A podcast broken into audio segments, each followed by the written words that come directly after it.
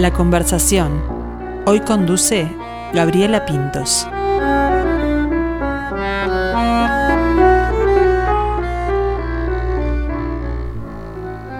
Este quinteto de tango surge a fines del año 2003, pertenecientes a una nueva generación de músicos.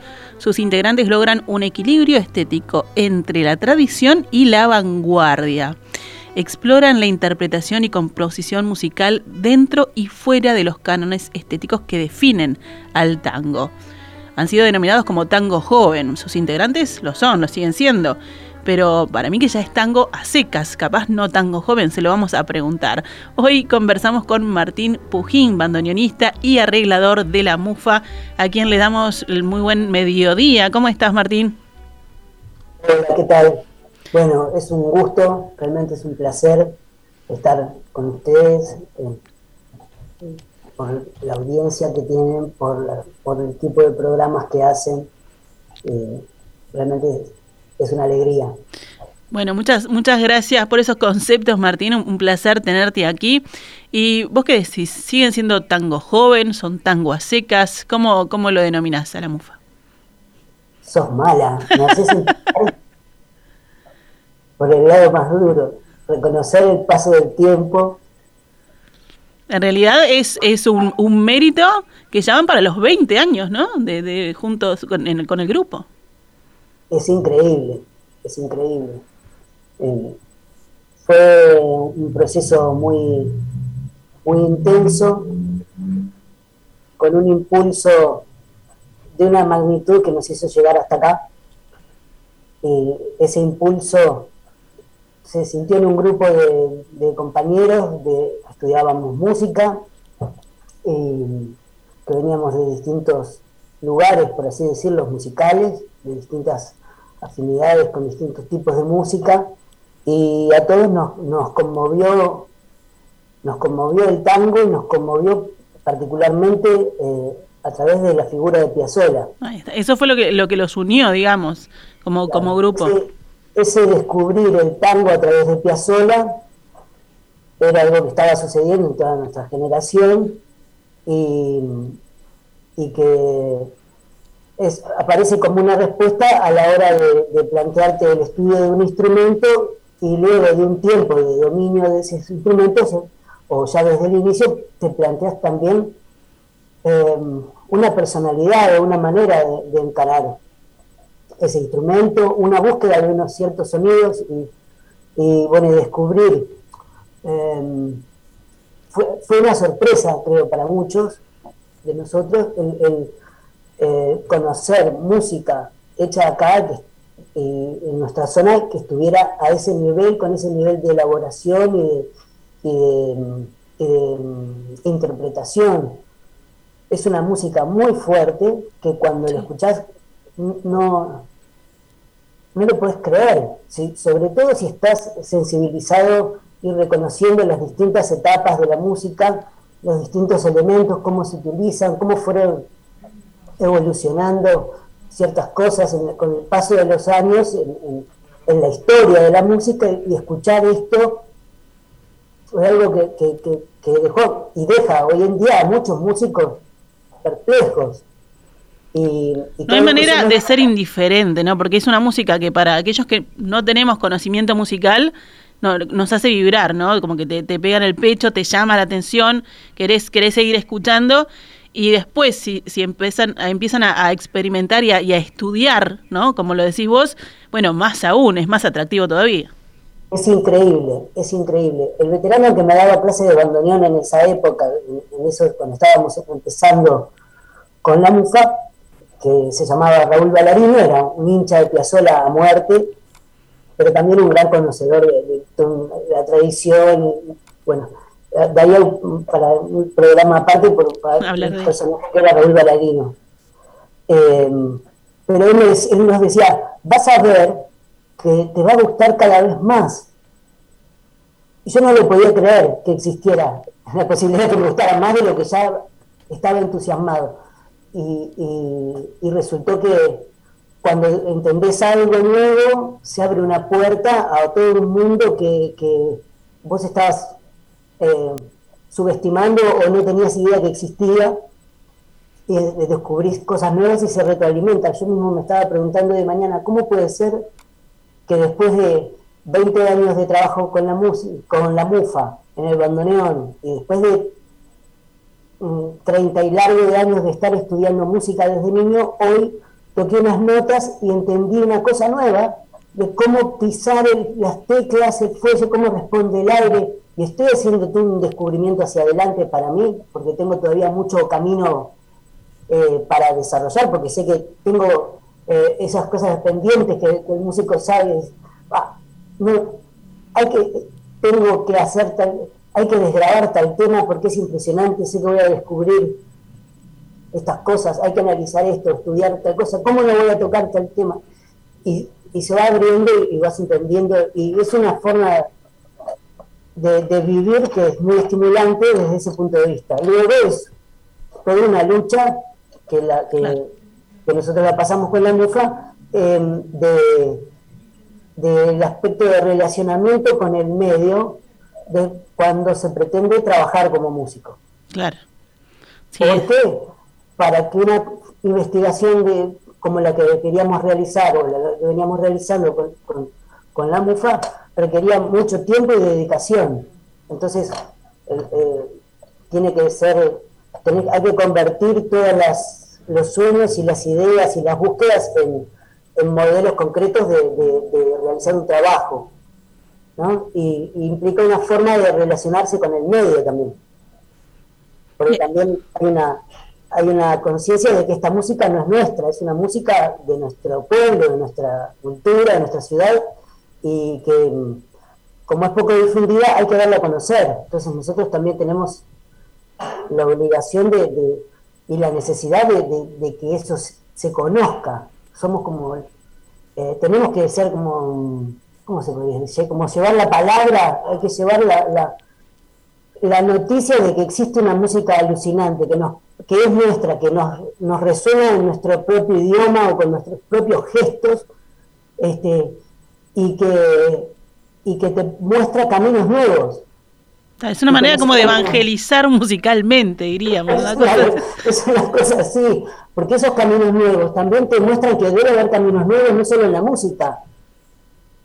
Claro, y hay otra búsqueda paralela, como decíamos, aparte de la experimentación que, musical que es infinita, ¿no? que siempre van descubriendo, después también eso, cómo, cómo relacionarse y cómo llevarlo este, al, al, al medio, al público, al mercado también, ¿no? También, sí, sí, sí, y es un desafío muy interesante, muy absorbente y, muy sacrificado. En algunos casos es muy complejo. Y eso es, bueno, es, es interesante que se sepa también porque eh, a todos nos gusta que haya conjuntos que suenan bien o que exista una música.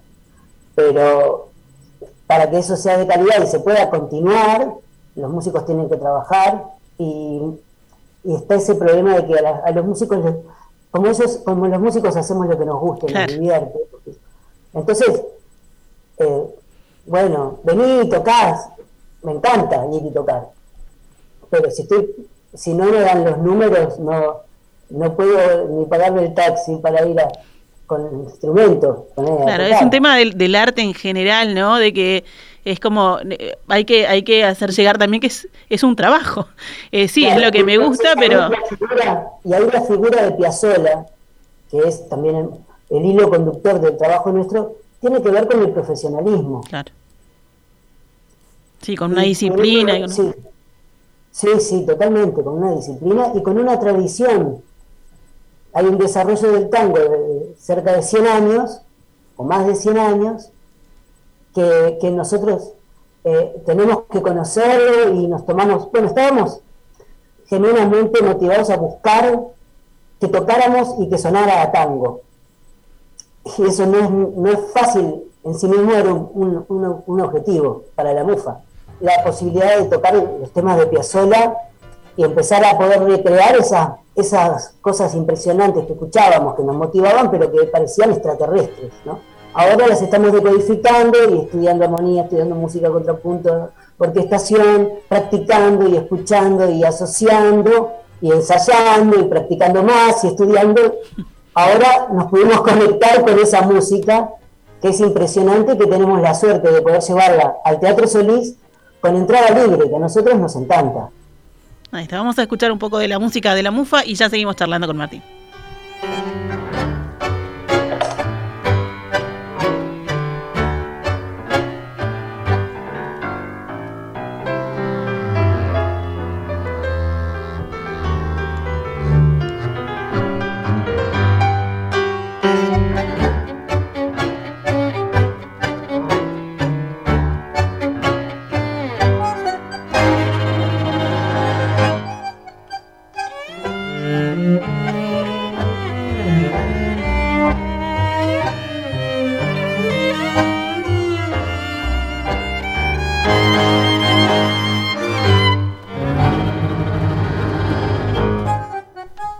Y veníamos hablando un poco de, la historia, tanto del grupo como de la música, como del tango, como del propio Astor Piazzolla. Eh, y yo pensaba, ¿no? Hace treinta y pico de años, mirando para atrás, ¿cuándo fue que dijiste, eh, quiero que, el, o quiero no, cuando el tango llegó a formar parte de tu vida y después cuando dijiste, quiero hacer esto, quiero formar parte de esto, quiero estudiar esto? Bueno, creo que, mm, que nos pasó, y eh, me pasó a mí, pero nos pasó a, los integrantes del grupo y, le pasa a mucha gente que eh, el tango formaba parte de tu vida, pero no te habías dado cuenta. Y así como no te habías dado cuenta de repente que en la esquina hay un edificio impresionante, con una belleza arquitectónica, y hay un mensaje que estaba ahí, que nos lo dejaron, de una belleza y de unas cosas, de un, de una forma de, hacer las cosas a seguir y no, capaz que uno no lo había notado y estaba ahí. Y esto forma parte también de, de el tango tiene que ver con eso. Y después a mí personalmente me pasó que por un lado estaba asociado al tango, escuchando la radio Clarín con mi abuelo desde, desde, siempre. Después descubrí, bueno, me metí a estudiar música y di todas, muchas vueltas, pero muchísimo tiempo estuve tocando la guitarra y la guitarra eléctrica y fui muy fanático de Hendrix. En la ah. adolescencia era fanático de Hendrix y estaba todo el tiempo tocando la guitarra eléctrica y estudiando y con distintos músicos. Y, después intenté tocar jazz, intenté tocar bossa nova y, y probé distintos instrumentos y bueno, estaba completamente seguro de que, de que me tenía que dedicar a la música, pero pero había algo que no que me faltaba y no sabía qué era. Y un día llegué eh, con esa búsqueda y sabiendo que no sabía lo que iba a dónde iba a ir, probé un montón de instrumentos y escuché miles de músicas y, busqué bueno, hay muchas muchas cosas que influyen, pero cuando eh, logré darme cuenta que, que, que en el tango iba a encontrar esa, esa cuestión de cabeza. hay una, lo que te decía, eh, Piazzolla tiene conexión, y el tango tiene conexión con otros tipos de música que tiene que ver con el desarrollo histórico. Y la música de Piazzolla te conecta con, con te conecta con la música clásica, conecta con el tango porque a pesar de estar dentro de la atmósfera del tango podría considerarse un caso aparte. Sí. Un caso que se procesa toda esa información de tradición y sale con algo que, que, tiene una pata adentro y una pata afuera. Y fue muy, cuestionado por eso. Claro, fue rupturista, ¿no? Y que... Entonces, sí, sí. Y entonces, eh, bueno, cuando me di cuenta, fue a los 24 años que me decidí a estudiar bandoneón con mucho miedo porque ya me sentía viejo para empezar a estudiar un instrumento. Eh, ahora tengo 44 y los veo de otra manera. Y, pienso que nunca es tarde para, para, involucrarse con la música y con un instrumento. Y con ese instrumento, además, ¿no? Que es muy particular. Y, y bueno, ese instrumento es muy particular y es muy difícil. Yo siempre le miento a la gente, cuando la gente está estudiando bandoneón, les miento y les digo que es fácil. porque, pero, pero después, al principio parece más fácil y luego te muestran unos aspectos que, te lo complica bastante y hay que laburar mucho, pero vale muchísimo la pena. Pero cualquier instrumento es difícil y para tocarlo bien hay que estudiar. No hay, no hay vuelta de tuerca. No hay, vuelta de tuerca, no es la, la expresión. La cuestión es que si no se harían todos los esfuerzos y, sacrificios que implica la música si, si, la música no te diera esta, esta cosa increíble que es lo que nosotros buscamos que muchas veces hasta pone en peligro muchos aspectos de la vida. Bueno, no es peligroso del que corras riesgo de muerte, pero sí corres otros riesgos económicos, o cuestiones familiares. Claro, las relaciones, ¿no? Porque estás en cuerpo y alma dedicado a eso. Claro, y después hay una parte en que sos una persona común y corriente y si le dedicaste exceso de, atención a una cosa, hay otra que, que, lo estás descuidando y se te viene la realidad arriba. Este, es muy interesante. Nosotros estamos súper enchufados y, te cuento, digo nosotros y digo la mufa, digo Lucía Gatti en el violonchelo, Alejandro Míguez en el piano, Vivian Graf en el violín, bueno, en en el contrabajo hasta hace un tiempo estaba Jorge Pi, ahora toca con nosotros Juan Pablo Silagi, que es un, loco fenómeno y que, y que, está muy formado y que tiene esa, esa, esa mm, característica que nosotros entendemos fundamental para, para poder indagar en Piazzolla y, es una formación eh, de... Eh, de que, que, reúna o que indague en las distintas tradiciones. Tenés que tener una lectura que, está generalmente asociada a la formación más bien académica o clásica, un conocimiento del jazz, un conocimiento de, dominio de la armonía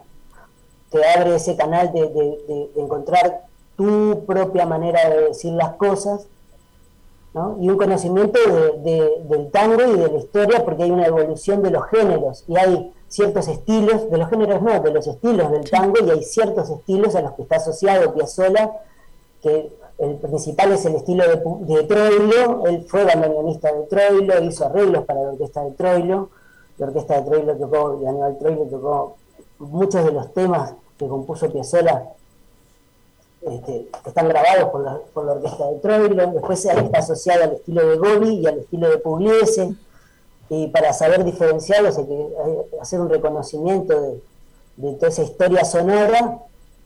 Y, bueno, nosotros estamos contentos de ver que, no estamos solos en, esa, en esa indagación, ¿no? porque cuanto más gente haya investigando y buscando, más información hay y más podemos darnos cuenta de nuevas cosas. Entonces, me, imagino que no debe ser fácil amalgamar con, con, un, con un grupo, con un equipo, con un colectivo que está este, tan metido, que ya viene tan estudiando y que está eh, encastrado de esa manera, ¿no? Y, y, tampoco debe ser fácil, como decías tú, encontrar a la persona para, para, que, para que llegue, ¿no? Y para que se meta en ese mundo, en ese universo. Sí, siempre eh, termina siendo un puñado. Eh, pequeño de, personas, pero un puñado pequeño de personas es más que lo que había cuando en aquella época, antes de tocar el bandoneón, yo quería armar un grupo de tango y tocaba el bajo. ¿Mm? Había tocado el bajo con unos veteranos, tocando tango, y los bla, bla, y no encontrábamos bandoneonista. Había una sola persona que yo conocía, más o menos de nuestra edad, que, estudiara bandoneón, y, y bueno, esa persona nos dijo que no tenía tiempo, que no podía integrarse a un grupo y el, veterano eh, Toto, eh, Toto Bianco, que daba las clases en aquel momento, me puso un bandoneón en la falda y me dijo, mira, probá, tenés que tocar, porque mira, puedes tocar esto, lo otro, aquello, me mostró cómo sonaba. Y después otro bandoneonista con el que tocaban esos bailes, que era el Petizo Benítez, me enseñó las primeras notas y me, morí. Y, y, de y de esa época ahora, Martín, encontrás un puñado más, más amplio si salís a buscar un bandoneonista ahora. Claro, hay mucha gente ahora tocando y hay mucha gente estudiando. Eh, hay un, por, ejemplo, Néstor Vaz es un bandoneonista veterano que, es hincha de Piazzolla, que es hincha de Troilo, que tocamos juntos eh, generalmente en, la Filarmónica y con el Sexteto de Álvaro Bopián, y, tengo, hay una relación de años lindísima y de, seguir justamente esas dos fuentes, ¿no? esa conexión con Troilo y con Piazzolla. Hay mucha gente que, que, tiene más o menos mi edad, está Leonel Gaso que toca muy bien, eh, está Sergio Astengo, Seba Mederos, hay mucha gente que está, que está, que está también en una etapa preprofesional, pero que van avanzando un montón, hay mucha gente estudiando, bueno, estoy dando clases en la escuela de la Intendencia, en la escuela municipal, y hay cerca de 20 personas estudiando, hay otros profesores que también están dando clases, Sergio y, Néstor también, eh, y o sea, hay mucha gente, se está dando una cosa porque hubo un empuje, un dar a conocer y, hubo un repercutir de, muchas, de varias agrupaciones. Se podría decir que hay una movida de tango acá. Y bueno, en Buenos Aires siempre fue eh, mayor el movimiento, ¿no? Y la cantidad de, opciones. Así que, eh, decía, esta, esto que es una, una búsqueda de este grupo de la MUFA, eh, nos dio también la posibilidad de conocer un montón de músicos, un montón de gente y, de reconocer también que hay mucho valor escondido, ¿no? y muchas cosas bien hechas, mucha gente, y, y pero esto tendría que estar, darse a conocer de una manera escandalosa, porque no puede ser que la gente no sepa que existe, que, no sé, eh, me pasó con, con, Hugo Cheche Santos en un trabajo donde estaba, tocaba todas las noches, cantaba él, y después del tango venía la parte de candombe y yo me quedaba a escuchar, no lo podía creer. noche a noche me quedaba y, tenía el bandoneón conmigo y escuchaba a ver si eh, siguiendo, sacando las notas que usaba. Yo cuando él quedaba a capela, nunca, nunca, nunca desafinaba una nota, siempre estaba en ritmo, un empuje. Eh, después que me aprendí los temas, les pedí si me podía quedar, me dijeron, claro, quédate. Tocaba con ellos este, me quedaba eh, a tocar en la parte de candombe, fue una locura.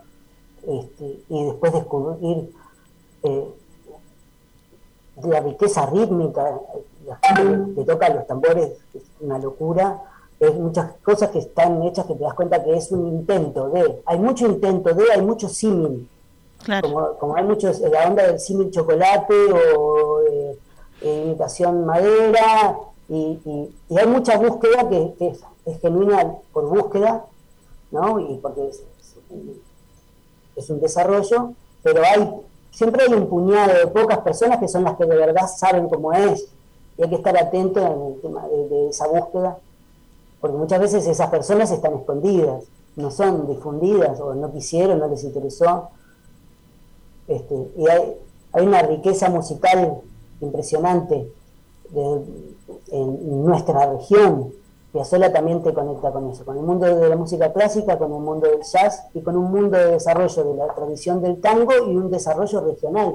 Él era muy consciente de todo el desarrollo de la música brasilera ¿no? Este, y del folclore argentino. Así que es, una locura. Este, el grupo justo tiene esa característica de ser un poco como anfibio y eh, Alejandro, que es el pianista, eh, es un tipo que tiene una sensibilidad súper especial y una picardía en un dominio rítmico, con su formación también en varios géneros. Y eh, Lucía Gatti también tiene una manera de tocar, eh, que es la chelista. Sí. Eh, que, bueno, es la gente que me dice, che, no, este arreglo, ¿no te parece que está muy aburrido, muy pobre? Escribí un poco, dale, Martín Laura, escribí algo interesante. Te pinchan ahí, te pinchan. y, y, lo mismo pasa, bueno, Vivian Vivian Graf, Vivi es mi compañera, eh, tenemos un hijo juntos, estamos compartiendo una, historia divina y, empuja de la mufa desde la producción con una seriedad y una, responsabilidad y un empuje, una creatividad que, me sorprende día a día. Entonces hay varios, y, también una conexión con la cuestión estética, donde que ese feedback de los compañeros te hace te hace aclarar la búsqueda. Yo escribo para ellos, escribo para su manera de tocar y para sus intereses. Eh, trato de, eh, de reflejar lo que necesita el grupo en ese momento. Y cuando no lo hago, las cosas andan más o menos. Claro. Y ahí viene el, el, feedback y te dicen, no, por acá no, Martín, vamos a buscar por otro lado. Sí, O, a veces no te dicen nada, pero vos te das cuenta que, que, esto está más o menos y que hay que lograr que, que el grupo se encienda y eso es cuando, cuando la música que, está propuesta para tocar tiene un interés y, y, bueno, y eso es lo que, lo que nos mantiene, ¿no? Eh, en esa, en esa búsqueda. Es alucinante. Y bueno, y Juan Pablo también, como te digo, viene, viene, con esa, con esa cabeza abierta y la disponibilidad para, para, para bueno, para, para hacer esa indagación que se hace ensayo a ensayo, de conversación en conversación, y, y hay una búsqueda de, de dar con, con ciertos con, ciertos con ciertas sonoridades de algunos referentes, como es el, caso de Quicho Díaz o de, o de Console, que son los, contrabajistas de, de Piazzolla. Quicho Díaz también era contrabajista de Troilo.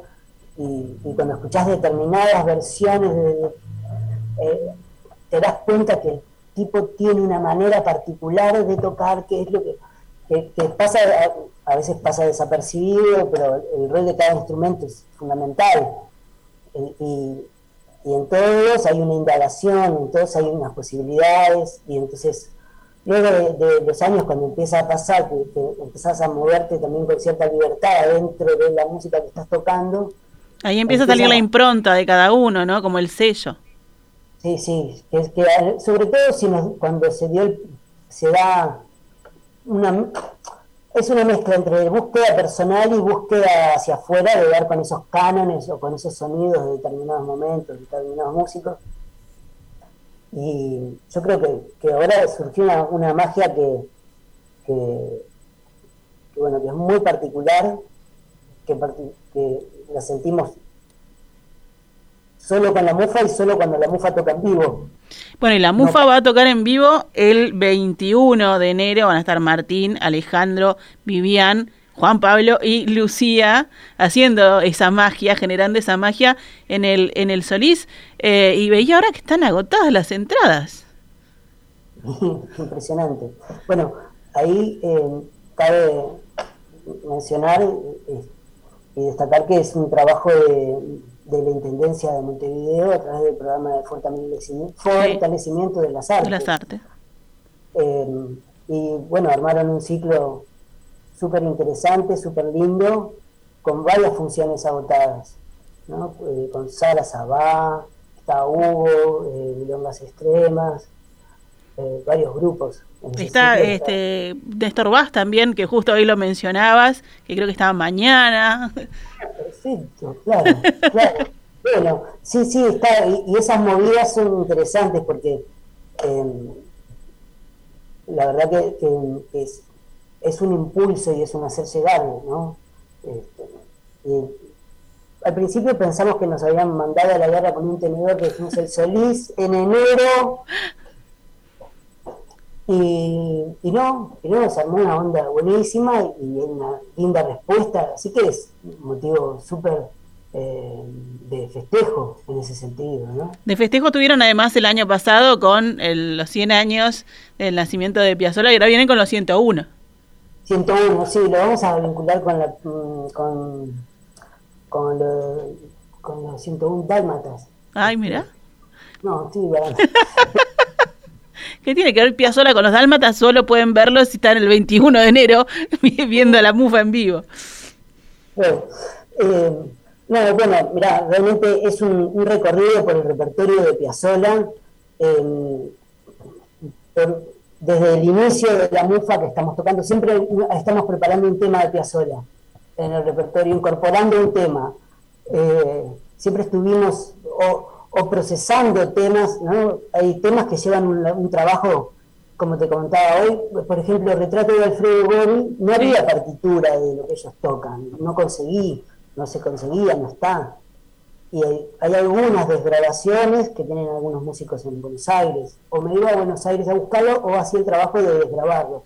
Opté por hacer el trabajo de desgrabarlo, de, ir de escuchar y de ir reconociendo y, registrando, armando la versión para el quinteto. Ese trabajo me llevó un año y después al grupo le llevó un año más o menos eh, de tocar en vivo y que entrara en un estado, en un punto en que el tema da todo lo que tiene para dar, porque es todo un recorrido por distintas eh, sonoridades y texturas y posibilidades. Y, bueno, y después de incorporar una obra que hicimos sobre los Gobi. Sí, los Gobi en el 2019, ¿verdad? Y, que, fue impresionante con Pepe Vázquez, y con Cecilia Pujín, que es una bailarina que casualmente es mi hermana. Este, también es muy anfibia del mundo del tango y del mundo de la danza contemporánea. Se armó una cosa loquísima. Gobi, yo te contaba, Gobi Piazzolla está conectado con, con esa tradición y el estilo de Gobi bueno, él tiene muchas declaraciones acerca de Gobi como el padre del tango moderno, y el padre de Gobi era, fue uno de los primeros en llevar el tango a Europa, entonces, este, y es un músico uruguayo de Paysandú. Paysandú, sí. Una historia muy, muy loca, muy interesante, que se hizo, este, que en esa, en esa obra se toca obviamente el retrato de Alfredo Gobi, de Piazzolla, y, y bueno, y ahí en esos procesos este, es que se va se van cocinando las cosas a, fuego lento, eh, despacio y haciendo unos procesos que son muy fuertes y que cuando, cuando se pone eso en el escenario eh, conmueve, nos conmueve a nosotros, nos, toca y eso creo que se comparte, hay una emoción eh, especial, una indagación afectiva también que, bueno nos conecta y que, creo que bueno cuando esa música nos llega también como audiencia nos, nos, da esa eso que te digo de, esa conexión especial que, te da la música que es un mundo abstracto y de los afectos ¿no? y trae también reminiscencias de, la experiencia personal y, que, nos hace muy bien reconocer que, existen maneras de expresarnos musicalmente este, dentro de nuestras características culturales, o sea, nosotros, la manera de hablar de, tu abuelo, de tus padres, de los vecinos, el gesto, eh, el es, cuando encontrás que eso tiene un reflejo en la música, en una manera de hacer música que es libre, nos te enloquece y creo que enloquece a todos. es como que está en nosotros, solamente hay que despertarlo, ¿no? Hay que encontrar eso que, nos conecta y que nos conecta con esta música y con, esta cultura y con esta historia de la que estás hablando. Sí, que nos sensibilice y nos conecta entre nosotros también. también. Porque reunirnos todos a escuchar música, sea que, lo, que, estés tocando, o sea que estés escuchando, nos reunimos todos en torno a esa música y saber reconocernos con, nuestras empatías, reconocernos en lo que tenemos en común, es algo que nos fortalece, porque lo necesitamos, necesitamos como sociedad esos, esos momentos y un lugar donde se pueda expresar lo que tengas para expresar, pero de la manera de una manera correcta o civilizada. En vez de salir a romper un auto con un garrote, busco tales acordes y expreso lo que me está pasando, indago en mis sentimientos creo que nos viene bien a todos expresarnos más por ese lado. Y más en estos momentos eh, complicados que estamos viviendo y que nos tienen a todos un poco trastornados. Martín, me quedaría horas charlando contigo, pero se nos va, se nos va el tiempo. Eh, un placer poderlos ver el 21. Muchos se deben de haber quedado afuera, así que esperamos que, se pueda repetir esta fecha y este espectáculo prontamente. Claro, claro, la verdad que es un placer, una alegría bárbara. Así que bueno, nos vemos en el Solís. Capaz que algunas personas sacaron la entrada. Yo creo que sí, que nos están escuchando y van a ser los afortunados que van a estar ahí. Sí, también capaz que quedan algunos espacios libres, porque la gente saca la entrada, de repente ese día por alguna razón no va. yo haría un poco, no sé si, si es lo correcto con la situación, pero me iría, yo iría a la puerta a ver si A ver si queda alguna, ¿por qué no? ¿Por qué no?